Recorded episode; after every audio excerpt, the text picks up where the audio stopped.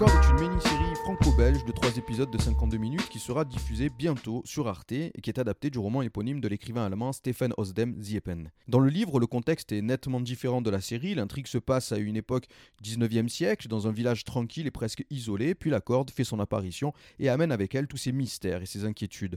Pouvez-vous nous parler de cette adaptation actualisée, contemporaine et de ce choix que vous avez fait de situer le contexte dans un univers scientifique?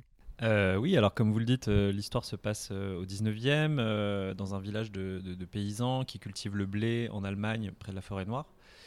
Et quand ils découvrent la corde, à quelques jours de la moisson du blé, les hommes partent en forêt et les femmes restent au village. Et donc dans ce roman, les hommes, voilà, il se passe quelque chose, des choses plutôt moins violentes dans la forêt entre eux, et à l'inverse, les femmes au village ont du mal à gérer la moisson du blé vu que les hommes sont partis, quoi donc il y avait un truc pas très moderne là-dedans dans la manière de traiter euh, le rôle des femmes dans cette histoire.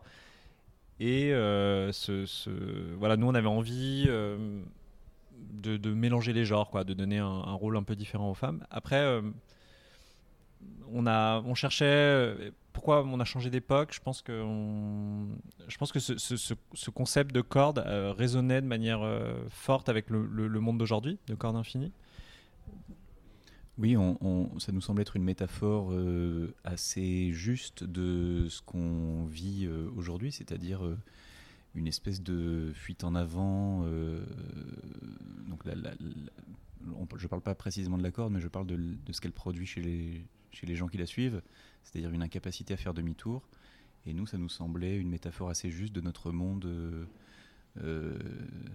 épris comme ça de découvertes sans retenue, euh, euh, consumériste euh, jusqu'au délire, incapable de faire demi-tour face au désastre écologique qui non seulement s'annonce, mais qui est actuel. Donc voilà, on, était, comme tout le monde, traversé par ces questions et ces angoisses, et l'accord nous semblait, sinon apporter une réponse, en tout cas une illustration assez littérale de ça, et ça nous plaisait beaucoup. Et c'est vrai que dans le roman, euh, ces fermiers euh, nous paraissaient être des personnages un peu, enfin, sont décrits comme des personnages un peu simples d'esprit par l'auteur. Et, euh, on, était un peu gêné par ça en fait, c'est-à-dire que face à, ce, à cette proposition un peu fantastique d'une corde infinie, d'avoir des personnages simples d'esprit, c'était un peu facile pour nous et on avait envie plutôt de la confronter à des gens plus modernes, c'est-à-dire des gens cultivés, qui ont une éducation, qui ont fait des études et qui se retrouvent face à l'absurde, face à comment ils disent dans 2001, euh, Big Dumb Thing, en parlant de, du monolithe, enfin de, se retrouver face à un truc comme ça qui n'a pas de sens. Et c'est vrai que c'est toujours intéressant d'avoir des gens qui sont soi-disant cultivés, soi-disant intelligents, euh, face à voilà, face à l'absurde. Et qui sont pas mieux armés que les personnages du roman, euh, finalement, en dépit de leur, de leur instruction et de leur savoir, de leur connaissance, ils sont pas, finalement, ils sont aussi démunis face au mystère. Et donc c'est vrai que pour nous, c'est quand on a vu cette image d'une station qui s'appelle Greenbank en, en, Virginie du Nord, on a vraiment eu cette euh, qui, est une station avec des comme ça d'écoute astrophysique qui est au milieu d'une forêt, d'un océan de verre. On a cette petite station de scientifiques. On s'est dit ah oui là voilà ça c'est un décor où, où l'histoire pourrait avoir lieu quoi. J'en profite pour, euh, pour réagir un peu pendant l'échange. Euh, c'est vrai qu'au cours de la projection, en tout cas en tant que spectateur, et vu le contexte de, de la série, j'ai pensé à un moment que la corde pouvait être une sorte de message, que c'était un élément qui pouvait euh, les amener vers une rencontre du troisième type, certainement. ça fait partie des pistes qu'on, disons, laisse aux spectateurs. On essaye de avec cette histoire, en tout cas, on a essayé de laisser euh, une part à l'imaginaire, quoi. C'est-à-dire de pas donner toutes les réponses. Euh, voilà, on veut pas trop en dire parce qu'on espère que les gens vont aller le voir et découvrir, mais euh, mais mais c'est vrai qu'on ouvre beaucoup de portes et, effectivement d'avoir des scientifiques qui étudient les, messages qui viendraient du confin de l'espace, ça résonnait effectivement très très bien avec cette corde. J'ai pas trop envie, j'ai pas envie de trop en dire parce que bon, le but c'est c'est de laisser les gens voilà découvrir cette histoire. C'est marrant, j'ai vu une, petite vidéo d'un journaliste, euh, une vidéo des années 70, euh, d'un journaliste qui demande à Kubrick euh, de lui expliquer la fin de 2001. Et on sent qu'il est hyper réticent, il veut pas trop le faire, et puis finalement il donne toutes les clés.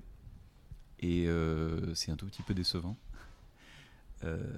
même si voilà, c'est des choses qu'on a comprises, et en effet c'est une piste de lecture complètement possible, cette histoire d'extraterrestre. De, et c'est évidemment l'accord est aussi, je pense, je ne sais pas si c'était conscient chez l'auteur, mais en tout cas chez nous, on y pensait beaucoup, une référence à 2001, au monolithe. Enfin, il y avait évidemment ce que disait Dominique à l'instant, c'est-à-dire un objet euh, incongru euh, dont la présence même est inexplicable et qui, euh, produit des comportements extrêmes chez, les humains. Et oui, on nous, en tout cas, on y pensait beaucoup. Donc pourquoi pas cette piste de lecture-là? Évidemment, on, ne ferme aucune porte. Et celle-là, elle nous réjouit tout autant qu'une autre. Hein. Et on ne se comparera jamais de notre vie à Kubrick, hein. c'est juste pour la référence. Hein. là, ça, dure 30 secondes et j'arrête. La série navigue entre plusieurs genres cinématographiques comme le fantastique, l'aventure, le survival, mais toujours dans un fond naturaliste. Pourquoi ce mélange des genres? Euh, je pense que c'est un chemin que prend le, cinéma et la fiction télé. C'est, euh, je pense qu'à une certaine époque, les choses étaient très cataloguées. Effectivement, euh, le, le, film de série B, le film, la comédie, le, et puis j'ai l'impression qu'il y a quelque chose qui se passe en ce moment, et on le voit notamment avec le cinéma coréen, c'est ne pas hésiter à mélanger les genres. Et je pense qu'on a même envie de ça, en fait. On a envie de films qui présentent du polar, de la comédie, du thriller, du fantastique, du gore et, tout ça en même temps. Parce qu'en fait, les spectateurs sont prêts à l'intégrer. Et je pense que nous, euh, créateurs, c'est toutes nos cultures, c'est toutes nos références. En fait, on n'est plus euh, euh, euh, on n'écrit plus avec une seule comme ça euh, mélodie en tête. On a envie que ce soit des voilà des qui est un peu tous les tons quoi. Oui, on, est vraiment des enfants de Romer et de Carpenter. Euh, et, on, et on aime bien, enfin je veux dire, on, est fier de cette culture extrêmement variée, enfin de cet héritage en tout cas. Et, je, pense à Titan, qui est vraiment voilà, un exemple assez, assez spectaculaire et, français de ce que Dominique décrivait là sur le cinéma coréen. Il y a vraiment une espèce de, En tout cas, il y a dans, un certain cinéma une recherche de liberté euh, qui passe notamment par ce mélange des genres. Et euh, on est plutôt admiratif de ça, oui.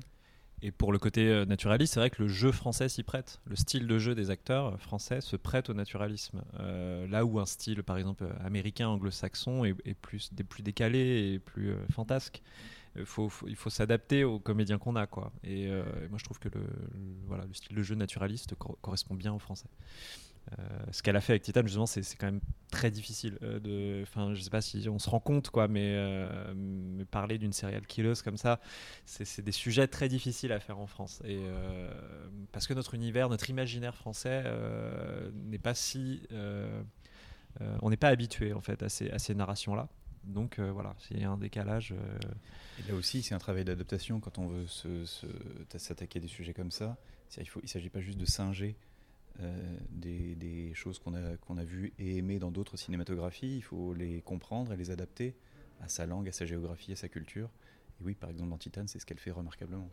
Vous avez obtenu un casting de haut niveau, Jean-Marc Barr, Jeanne Balibar, Suzanne Clément, Richard Zamel, un univers froid, humide, avec beaucoup d'extérieur, des séquences dures, violentes. Comment s'est passé le tournage? Ouais, bah, c'est vrai que moi, c'est les moments que je préfère en fait. Donc, euh, je vois pas ça comme des. C'est effectivement compliqué à mettre en place. Hein, c'est beaucoup de travail. Donc, le personnage de Suzanne Clément est, non-voyante. Donc, euh, je pense que c'est aussi quelque chose qui l'excitait dans le projet. Elle n'avait jamais fait ça. Donc, on, a, on a été visiter des, associations de non-voyants. On a, on a passé du temps avec eux pour, euh, pour essayer de capturer des, gestes, des choses de, tous les jours. Elle, a passé beaucoup de temps à, s'entraîner, entre guillemets pour arriver comme ça euh, sur le set et, nous voilà et, jouer ce rôle. Et c'est vrai que bon, il y a une séquence effectivement euh, dans la forêt qui fait référence au film The Village. Hein, sans, on va pas s'en cacher. Il y a une séquence. donc voilà et et c'est vrai que c'est des séquences qui sont difficiles à tourner, mais, mais, mais en fait, c'est là où on prend du plaisir. Hein. Je veux dire, c'est là où on s'amuse euh, à construire, à mettre en place. Hein. C'est presque pour ça qu'on fait tout ça. Et, euh, et, oui, on a tourné en hiver euh, dans les forêts belges, et, c'est vrai que c'était ouais, un challenge, mais Et, c'était un tournage Covid, ce qui, ce qui, ce qui compliquait encore les choses, puisque il fallait évidemment respecter des bulles sanitaires en permanence. et Dominique racontait hier pendant le, débat euh, la, préparation euh, requise pour des, pour des scènes de baiser entre deux comédiens, par exemple. En, temps de Covid. C'est ah, plus si simple que euh, moteur action. Il faut s'assurer que tout. C'est vrai que ça veut dire test PCR 20 minutes avant. non, non, c'était.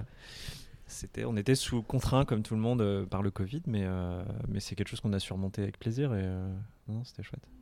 Grâce au festival Marseille Série Stories, on constate que la production européenne de séries à venir est très ambitieuse et est aussi à la hauteur des meilleures productions américaines actuelles, tant dans le fond que dans la forme des programmes, mais aussi sur les sujets ou bien les époques traitées. Quel constat faites-vous sur cette évolution de la part des diffuseurs? Euh, en tout cas, la fiction française évolue, c'est-à-dire qu'effectivement, on, on voit bien que, que les lignes avec le cinéma se fondent euh, et qu'il y a plus de, euh, pas d'ambition, mais en tout cas de, risques pris par les, diffuseurs, parce qu'ils voient qu'il y a une course qui est en train d'être menée par les, par les Américains, notamment avec les grosses plateformes les chaînes anglaises qui font un travail incroyable et même euh, le Moyen-Orient en Israël il se passe des trucs géniaux. Enfin voilà il y a beaucoup de séries qui émergent comme ça il faut prendre des risques il faut raconter des histoires audacieuses euh, pour exister internationalement. Il s'agit plus de faire uniquement de la fiction en France il s'agit de d'exporter quoi et de, faire des choses euh, qui, peuvent parler à un public euh, mondial. Et c'est vrai que bah, nous on a travaillé Arte donc je peux pas trop parler des autres. Je sais pas comment ça se passe dans les autres euh, chez les autres diffuseurs mais en tout cas Arte il y, a une ambition de, faire émerger des histoires un peu comme ça avec un large spectre quoi. Et nous on a une voilà une grande liberté dans l'écriture hein. on est on a pu s'exprimer. Ils étaient plutôt dans une énergie de nous pousser à, voilà, à, raconter notre histoire. Oui, puis le, comment dire, l'ambition euh, internationale euh, en termes de marché, de, de, commercialisation, elle trouve aussi un écho dans la série, dans le, casting, qui est, qui est aussi euh, international. Enfin, du coup, il y a, je pense que Arte aimait bien cet aspect-là du projet aussi, qu'on fasse vraiment une série européenne et qui, qui n'était pas franco-française ni dans, son, dans sa fabrication ni euh, dans son, sa, proposition et sa destination. C'est vraiment une série qui est faite pour, euh, qui est pensée en tout cas pour des spectateurs, euh, je sais pas, c'est bizarre de dire universels, mais en tout cas qui sont comme nous traversés par les influences, des influences mondiales. On a accès aujourd'hui au cinéma coréen, américain, aux séries israéliennes, comme dit Dominique, et, et tout ça évidemment, c'est à prendre en compte quand on écrit. On n'écrit plus justement euh, uniquement sur soi, de chez soi. Même si on est tout ça est complètement localisé, territorialisé, évidemment, qu'on parle d'un certain endroit du monde, mais, euh, mais en tenant compte de tout ce qui nous traverse. Est-ce que c'est l'avenir de la télévision et du cinéma selon vous? Euh, je me rappelle une, phrase de, ma productrice de mon film avant, euh, qui s'appelle La nuit à dévorer le monde, et il sortait en salle, et je savais que j'avais une toute petite sortie, j'avais très peu de salles. Elle me dit, de toute façon, euh, la grande partie de ton public, ce sera sur Canal+, quand il sera diffusé, parce que c'était pas Canal+, c'était un partenaire du film. Et donc la télévision, de toute façon, c'est le plus gros diffuseur. Enfin, je sais que même pour un film, aujourd'hui, la plupart des gens, je pense, voient les films sur leur écran de télévision, donc faut pas avoir peur de ça. Après, c'est vrai que nous, moi, je l'ai fabriqué comme un film, la série j'ai vraiment, il n'y a aucune différence entre la manière dont j'ai fabriqué mon film et la manière dont j'ai fait cette série. J'ai pensé de la même manière. D'ailleurs, j'avais la même chef opératrice, euh, le même assistant réalisateur. On a, on recréé comme ça une équipe euh, où on, avait une manière de travailler. Tu n'as pas fait plus de gros plans parce que c'était dessiné à un petit écran non, c'est une bonne question, mais je je, je crois pas. Euh, après, on y pense quand même. Hein. C'est vrai que c'est plus sur les plans larges. effectivement, tu penses quand même à la lecture et tu dis, euh, effectivement, ça va pas être lu sur un écran de, de, de, cinéma, donc il faut, il faut quand même penser à ça. Euh, je pense notamment au troisième épisode où il y, y, a tout un passage assez voilà, graphique. Non, la, grande différence, c'est le temps de fabrication en fait. Un film, euh, on parle de, jours de tournage, de, du temps qu'on a pour faire les scènes, et c'est vrai qu'en télévision, les choses vont beaucoup plus vite. Euh, J'irais 3-4 fois plus vite, donc euh, il faut vraiment, vraiment aller euh, être rapide, mais bon c'est ça la contrainte. C'est ce qui fait que euh, on n'obtient pas la même, euh, le même aboutissement qu'on peut avoir en cinéma, de scène. De, on peut aboutir un peu plus les choses qu'on a un peu plus de temps au cinéma, mais voilà, c'est une contrainte. Quoi. Il faut, c'est toujours, euh, tout métier artistique nécessite des contraintes. Il faut travailler avec et ça nous permet de, voilà, de faire les choses différemment moi, je, pense que la ligne vraiment se fond euh, et je, prends en fait le problème à l'envers. Je me demande pas est-ce que la, télévision est en train de nuire au cinéma ou des choses comme ça. Je me demande plutôt comment le cinéma euh, doit réagir parce qu'il est questionné par la télévision en ce moment. Est-ce qu'il est toujours pertinent de faire des films et de les sortir en salle? Évidemment, pour moi, la réponse est oui, mais je veux dire, la question se pose c'est-à-dire pourquoi faire des films et pourquoi les sortir en salle? Plutôt que pourquoi euh, on les sortirait pas tout de suite sur une plateforme. Et moi, je pense que la salle a encore son intérêt, est encore pertinente. Et euh, là, récemment, j'ai vu un film qui s'appelle First Cow de Kelly Richard. Et c'est un film qui m'a ému parce qu'il m'a redonné courage. Il m'a dit Ok, c'est des films que je veux voir au cinéma. Il faut faire des films comme ça pour la salle de cinéma.